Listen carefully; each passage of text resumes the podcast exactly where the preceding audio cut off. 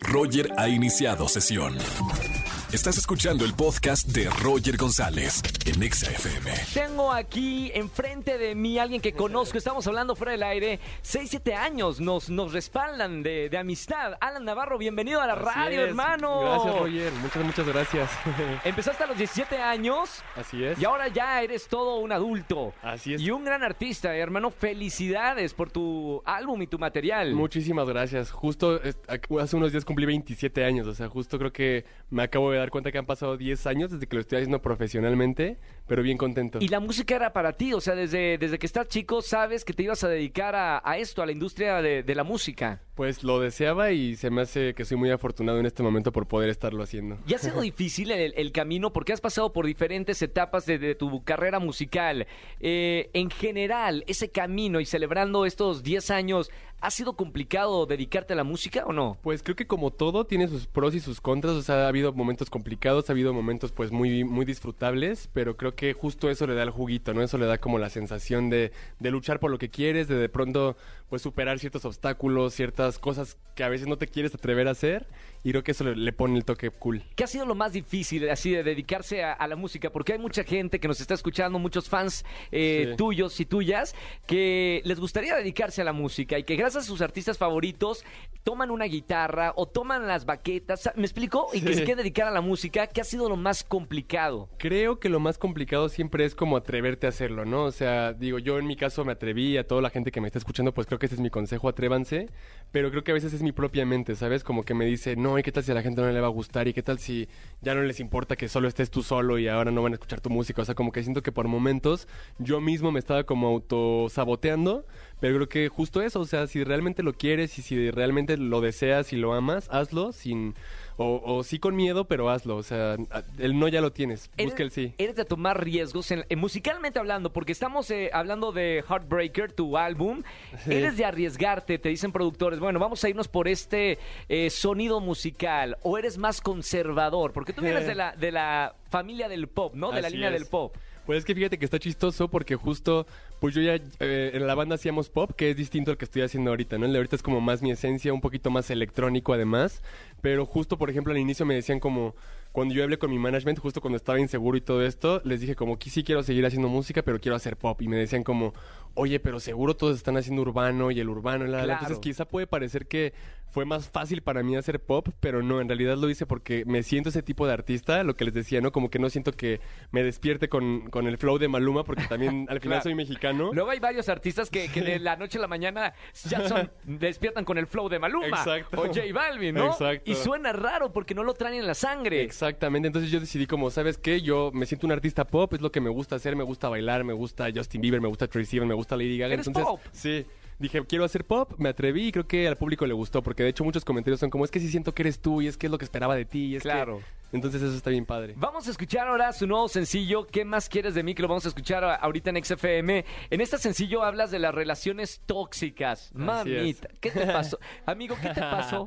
Pues- Toma, toma asiento acá en el diván y cuéntame, ¿cómo te trató la vida? Pues, eh, pues sí, un poquito mal, pero creo que también está padre porque al final uno puede pues crear este tipo de canciones. Bendito que eres artista. Ya sé, o sea, en un inicio de hecho mi álbum no se iba a llamar Heartbreaker, ni siquiera iba por la línea como de un corazón roto ni nada de Ajá. esto. Iba justo como con el mensaje de ser tú mismo, atreverte a hacer lo que tú quieres, la, la, la. Pero a la mitad o un poquito antes de la mitad de estar creando el álbum, me rompieron el corazón. Y sí empecé medio sad. Tengo un sencillo, mi segundo sencillo se llama Por ti, que es como muy doloroso realmente de cómo me sentí. Pero con ¿Qué más quieres de mí? Que es mi tercer sencillo, fue como, ok, esta canción de, bueno, ya lo viví, ya lo pasé, ahora ¿qué más quieres? ¿Sabes? Como que ya sabes que no hay nada más que dar. Creo que todos pasamos por cosas así y creo que está padre poder tener también una canción alegre que hable de esto. Oye, Alan, estamos hablando aquí en XFM. Son las 5 de la tarde, 14 minutos en vivo con Alan Navarro. Amigo, no estás solo. Yo creo que todo, a todo mundo, mira, la gente que me está escuchando en la radio, el operador acá, Angelito, nuestra, operada, este, nuestra productora, Almita, a todo mundo nos han roto el corazón. ¿Cómo sanas un corazón roto, Alan? Pues yo en mi caso creo que afrontándolo y pues creando música, o sea, creo que desahogándome ¿Tú de dices alguna- que si hago una canción ya me curo?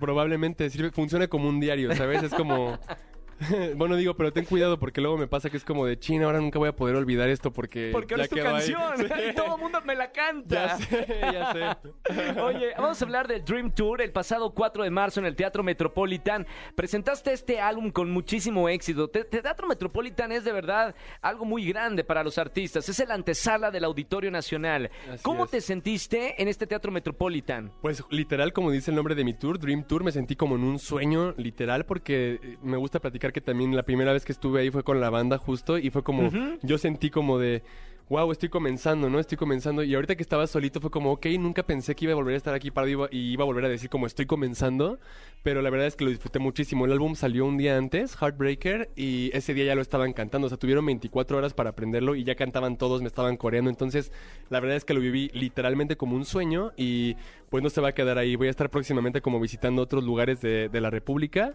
eh, que pues como siempre les voy a avisar en mis redes sociales, que son arroba Alan como en qué lugares van a, voy a estar presente. Oye, Alan, estabas hablando ahorita de los sueños y que te sentías en un sueño en el Teatro Metropolitan.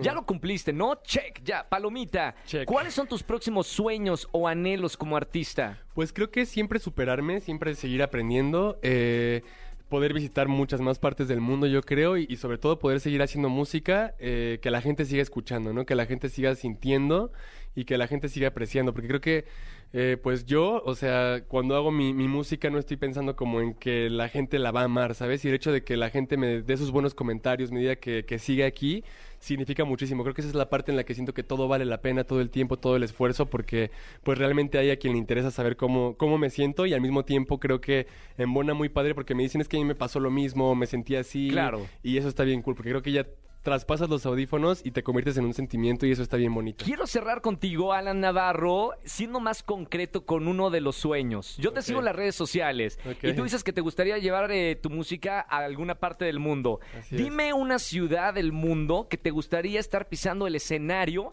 porque cuando me subas la fotografía en Instagram te lo voy a recordar con esta entrevista. Yo creo que Nueva York. Nueva increíble. York presentando tu música. Así es. Perfecto. Ahí te voy a mandar un, un mensaje por Instagram.